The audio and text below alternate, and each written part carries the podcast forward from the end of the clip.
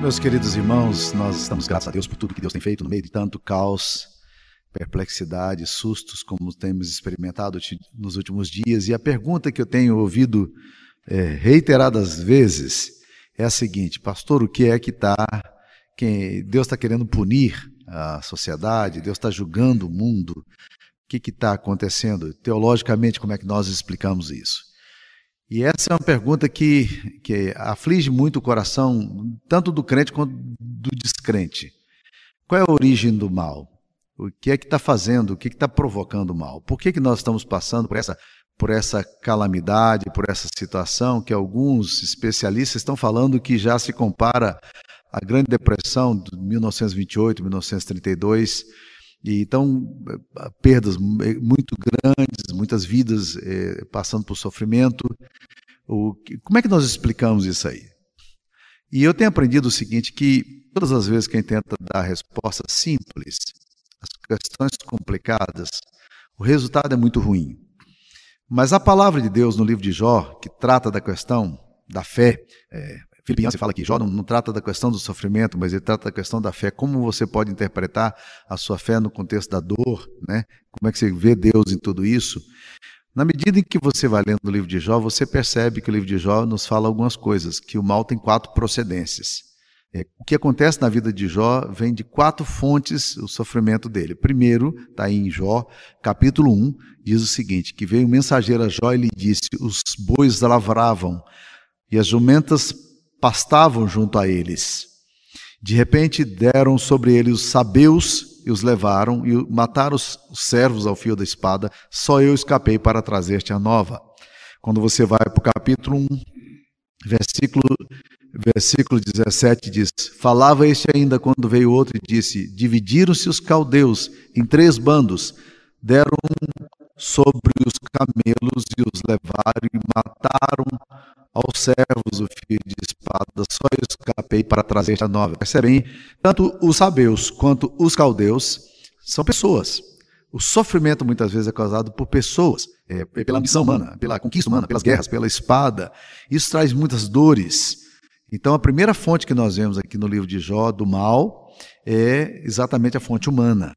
Segunda fonte que nós percebemos aqui no livro de Jó é uma fonte que eu diria fonte é, da natureza, porque no capítulo 1 ele vai falar: Falava este ainda quando veio outro e disse: Fogo do céu caiu e queimou as ovelhas e os servos e os consumiu.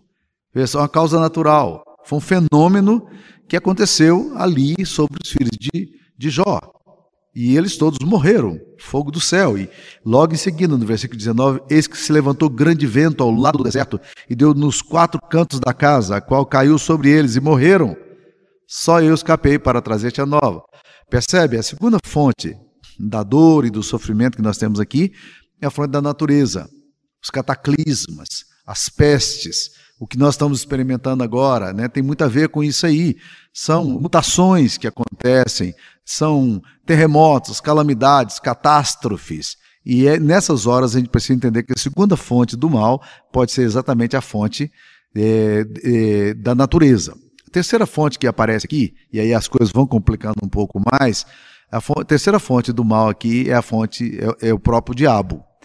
Porque a Bíblia diz que essas é, dores e esses sofrimentos, essas angústias, esses, é, as pessoas que foram mobilizadas, incitadas para matar, para destruir, os ventos que vieram, tudo isso aqui surgiram dentro de um, de um espectro do maligno.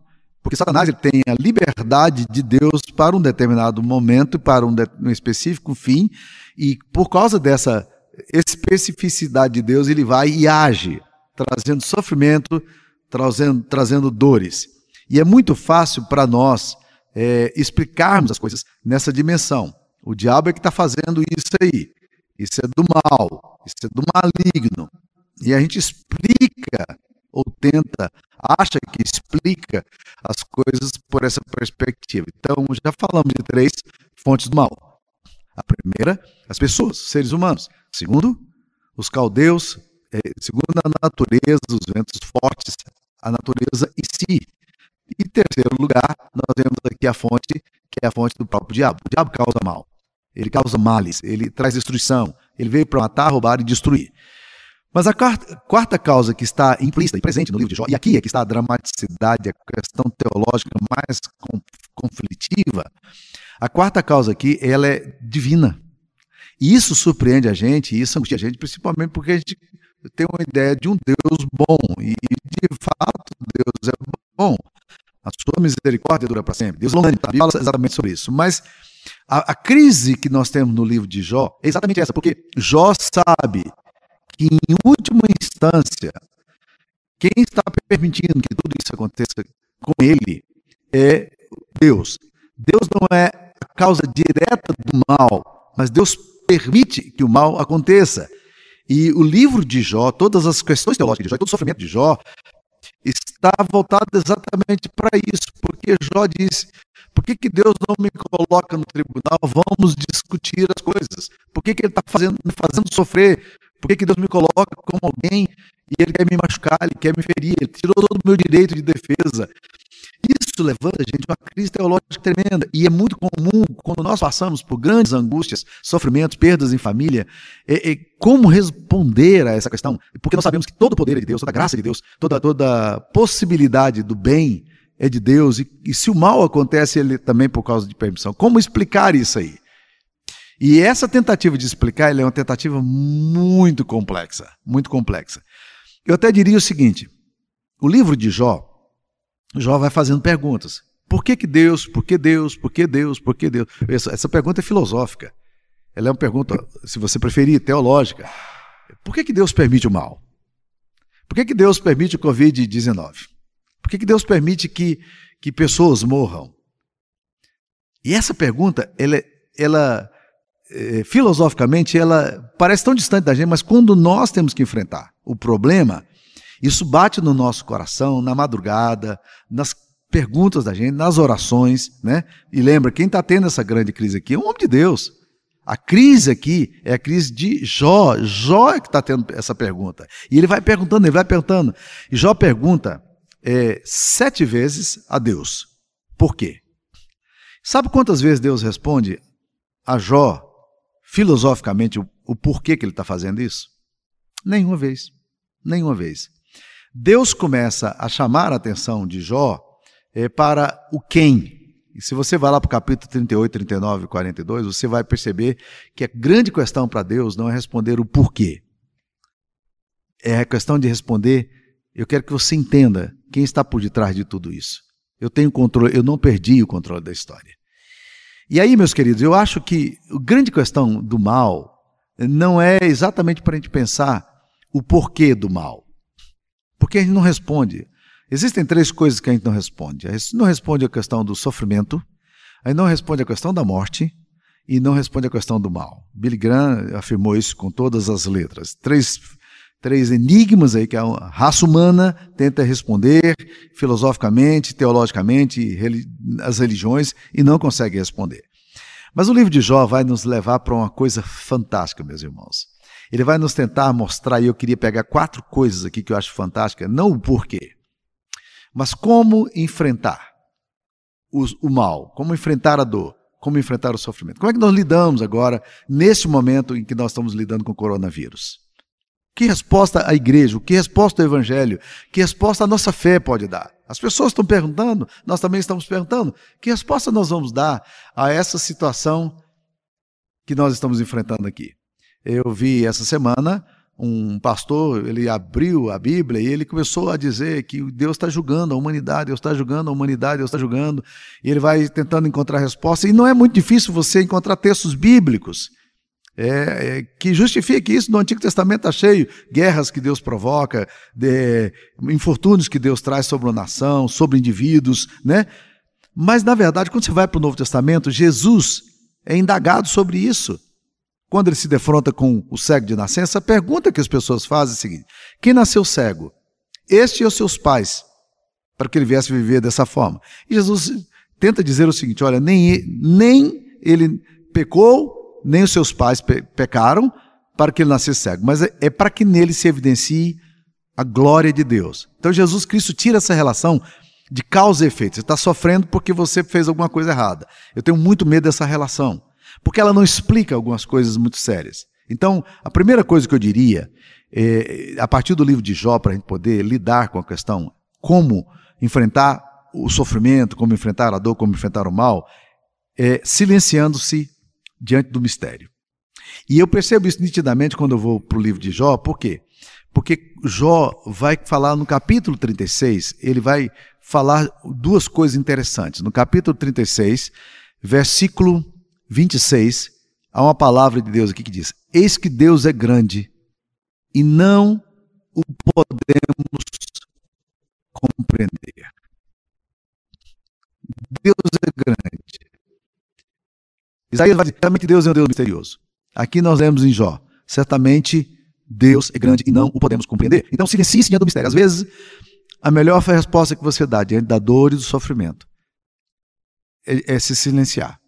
Segunda coisa, segundo texto, Jó 37, versículo 20, é, versículo 5 vai dizer: Com a sua voz troveja Deus maravilhosamente, faz grandes coisas que nós não compreendemos. Ou seja, Deus não apenas é grande e nós não podemos compreender, mas a Bíblia diz que Deus faz grandes coisas que nós também não compreendemos. Essa é a resposta que nós encontramos aqui no livro. Então, silencie-se diante do mistério. É muito importante a gente fazer isso, porque isso vai evitar o segundo ponto. Qual é o segundo ponto? É evitar dar respostas simplistas ao mal.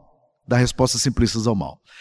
O livro de Jó é, é clássico para isso. Porque quando os amigos de Jó se aproximam, ele faz, Bildad e Eliú, se aproximam de Jó diante do sofrimento dele, a Bíblia diz que quando eles chegam ali e vê a situação de Jó, eles se aproximam de Jó e eles se sentam calados e combinaram ir juntamente com doer-se com ele, consolá-lo, e diz no capítulo 2, versículo 3: Sentaram-se com ele na terra sete dias, sete noites, e nenhum lhe dizia palavra alguma, porque viam que a dor era muito grande. Isso é sensibilidade, gente. O que, que nós percebemos aqui? É que esses homens estão silenciosos aqui diante de Jó. O sofrimento leva a gente ao silêncio, diante do mistério, diante da dor. Nós precisamos evitar dar resposta simples. Pare de tentar explicar tudo. Você não tem resposta para tudo. A Bíblia não tem resposta para tudo. Ou melhor, Deus tem resposta para tudo, mas Deus não quer explicar tudo. Então nós vemos aqui, agora o que acontece? Os amigos de Jó, eles vão muito bem enquanto eles ficam em silêncio, mas eles começam a explicar a Deus. E eles tentam explicar a situação de Jó. Eles tentam explicar o sofrimento de Jó. E aí eles começam a dar respostas teológicas. O que me surpreende no livro de Jó é que as respostas que eles dão são as respostas clássicas ao problema. Eles falam: olha, Deus não permite que o justo sofra. Então, Jó, se você está fazendo isso é porque você fez alguma coisa errada. Deus não ouve o ímpio. Então, se você está orando e, Deus não está ouvindo, então é porque você cometeu alguma impiedade, algum pecado. Olha aí, aí, aí, quando essas duas coisas se juntam, você acrescenta dor à dor, porque a dor está presente.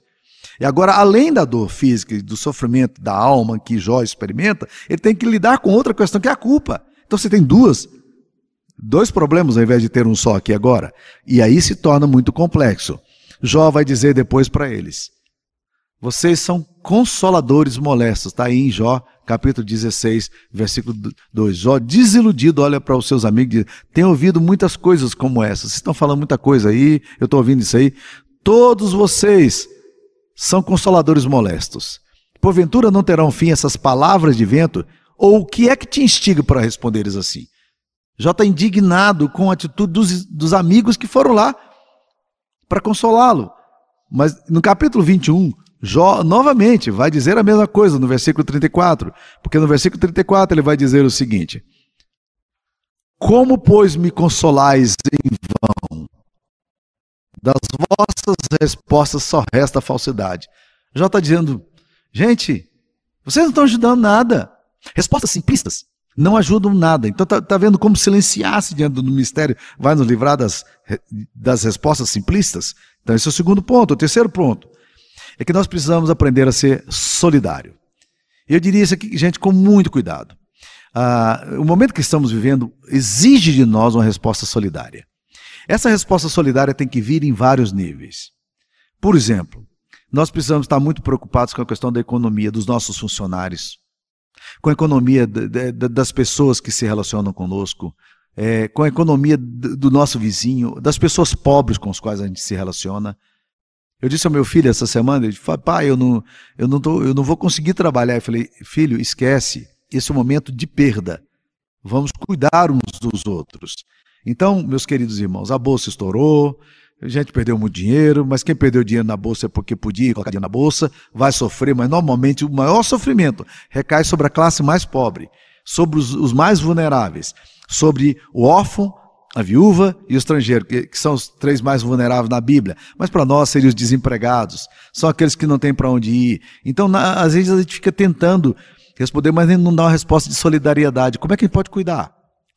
Nós temos que estar atentos. Isso implica em colocar a mão no bolso e ajudar as pessoas. Não, não podemos ignorar a possibilidade de que pessoas muito próximas nossas venham a ter grandes dificuldades e enfrentamentos financeiros. Outro, outra questão da solidariedade. Nós precisamos estar abertos ao fato de que nós vamos ter que lidar com pessoas muito queridas nossas que vão passar pela, por essa enfermidade e eventualmente até morrerem. E aí, como vamos fazer? A solidariedade, agora, sem tentar dar respostas simplistas, teológicas, explicar o mal, explicar o sofrimento, explicar a dor, não é exatamente isso que importa. Quando os amigos de Jó assentaram-se com Jó no silêncio dele e ficaram ao lado dele, condoído da, deles, aproximando-se. Hoje não dá para se aproximar, né? Mas eles se aproximaram. Mas dá para se aproximar de outra forma. O que nós precisamos aprender é ser, ser solidário. Eu tenho perguntado a mim mesmo: que grande oportunidade Deus pode estar dando à igreja agora para o cuidado. Que, qual, qual o resultado que o evangelho vai ter nisso tudo? Como é que a igreja de Cristo pode crescer? Como é que nós podemos influenciar com amor, com comunhão, com cuidado? Que possibilidade maravilhosa. Cuidar. Ah, deixa eu dar uma dica para vocês. Existem muitas pessoas que são idosos e você não pode se aproximar delas pela situação que nós estamos vivendo. Se você pensou em pegar o telefone e ligar para essas pessoas, faz uma lista. 10 pessoas, 15 pessoas da sua, do seu relacionamento. Liga para ela, liga para sua avó, liga para sua tia que está sozinha, liga, liga para sua sogra, liga, liga para as pessoas para saber como é que elas estão. A solidão pode ser um problema tão sério quanto a coronavírus. Nós precisamos. Ah, os, os diáconos da nossa igreja, olha que atitude bonita. Decidiram colocar à disposição é, para poder fazer compra para pessoas que não têm condição, pessoas mais, mais idosas. Que coisa maravilhosa! Eles estão atentos para saber como é que nós podemos ajudar nessa hora. Se nós nos mobilizarmos, nós vamos ter um ganho imenso, mesmo que tenhamos perda de vidas em algum momento. Mas nós teremos ganho imenso de um aprendizado, de solidariedade. E é isso que eu aprendo aqui no livro de Jó. E por último, dando a última palavra que parece que é exatamente o que esse texto aqui tenta nos mostrar, é a seguinte: Deus tem a última palavra. O livro de Jó, ele se encerra não com os homens falando, mas com Deus falando. E quando Deus fala, e parece que Deus é demorado em falar, porque Jó insiste várias vezes que Deus fale, e Deus parece estar em silêncio, quando Deus fala, dois resultados maravilhosos acontecem. Primeiro, aos crentes, e segundo, aos que não sabemos, provavelmente eram crentes também, mas aqueles que estão fazendo leituras equivocadas. Primeiro, a Jó. Qual é o resultado no coração de Jó? A primeira coisa que Deus fala para ele é sobre o cuidado dele por Jó. E Jó então diz: Senhor, eu falei de coisas que eu não entendia, coisas maravilhosas demais para mim.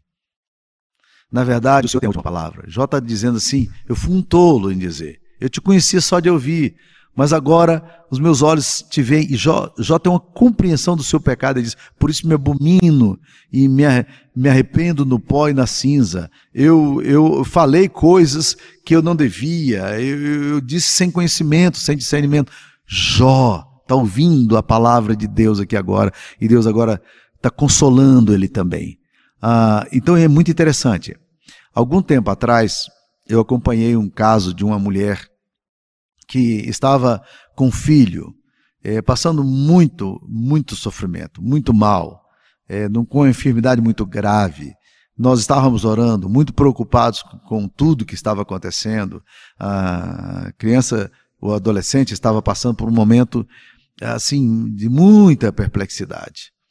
E essa mulher deu uma palavra, meus queridos, que eu fiquei absolutamente absorvido com aquela palavra. Sabe o que ela falou? Quando alguém perguntou assim: "E seu filho? Como é que está a situação?" Ele disse: "Olha, do ponto de vista da medicina, nós não temos esperança. Mas quem tem a última palavra é Jesus de Nazaré. Ele tem a última palavra. E é exatamente isso, meus queridos irmãos, que nós precisamos entender. Deus tem a última palavra. E Deus diz exatamente aos amigos de Jó o seguinte: vocês não vão orar por Jó. Vocês falaram muitas coisas, vocês acham que podia explicar a Deus, podia me explicar, explicar a questão do sofrimento. Eu, eu, eu não quero nem sacrifício de vocês.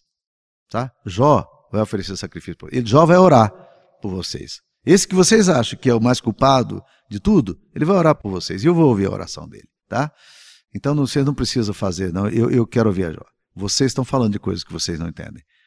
Deus tem a última palavra. Não é assim o Evangelho? O Evangelho nos leva para o ponto zênite da história. Esse lugar abominável, o Gólgota, o Calvário. Ali resta o fracasso. Toda a desesperança humana parece que foca ali.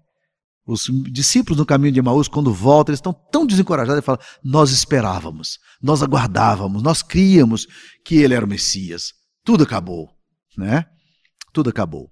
Não, meus queridos, não tinha acabado nada. A cruz, a cruz, na verdade, era o ponto de partida, o lugar magnânimo de Deus, onde Deus estaria morrendo pelos nossos pecados, o Filho de Deus estaria dando sua vida para a nossa salvação. Nós podemos aprender muito nesse momento de crise. Nós podemos ser muito enriquecidos. Nossa alma pode ser muito enriquecida nisso aqui. Eu, eu, eu quero aprender com Deus nesse momento. Eu queria encorajar você a aprender com Deus. Que Deus nos dê a graça de, nesse momento, vermos a glória dele e descansarmos nessa glória. Que Deus te abençoe. Queria orar por você. Ó Deus, abençoe as pessoas que estão ouvindo essa palavra, que o Senhor possa cuidar delas, ó Deus querido, que o Senhor possa trazer conforto, consolação. Ensina-nos, ó Deus, a viver de forma que a gente glorifica ao Senhor agora, Pai. Em nome de Jesus. Como igreja, como teu povo, que nós, ó Deus, saibamos interpretar todas as coisas à luz do Evangelho. Em nome de Jesus nós oramos. Amém.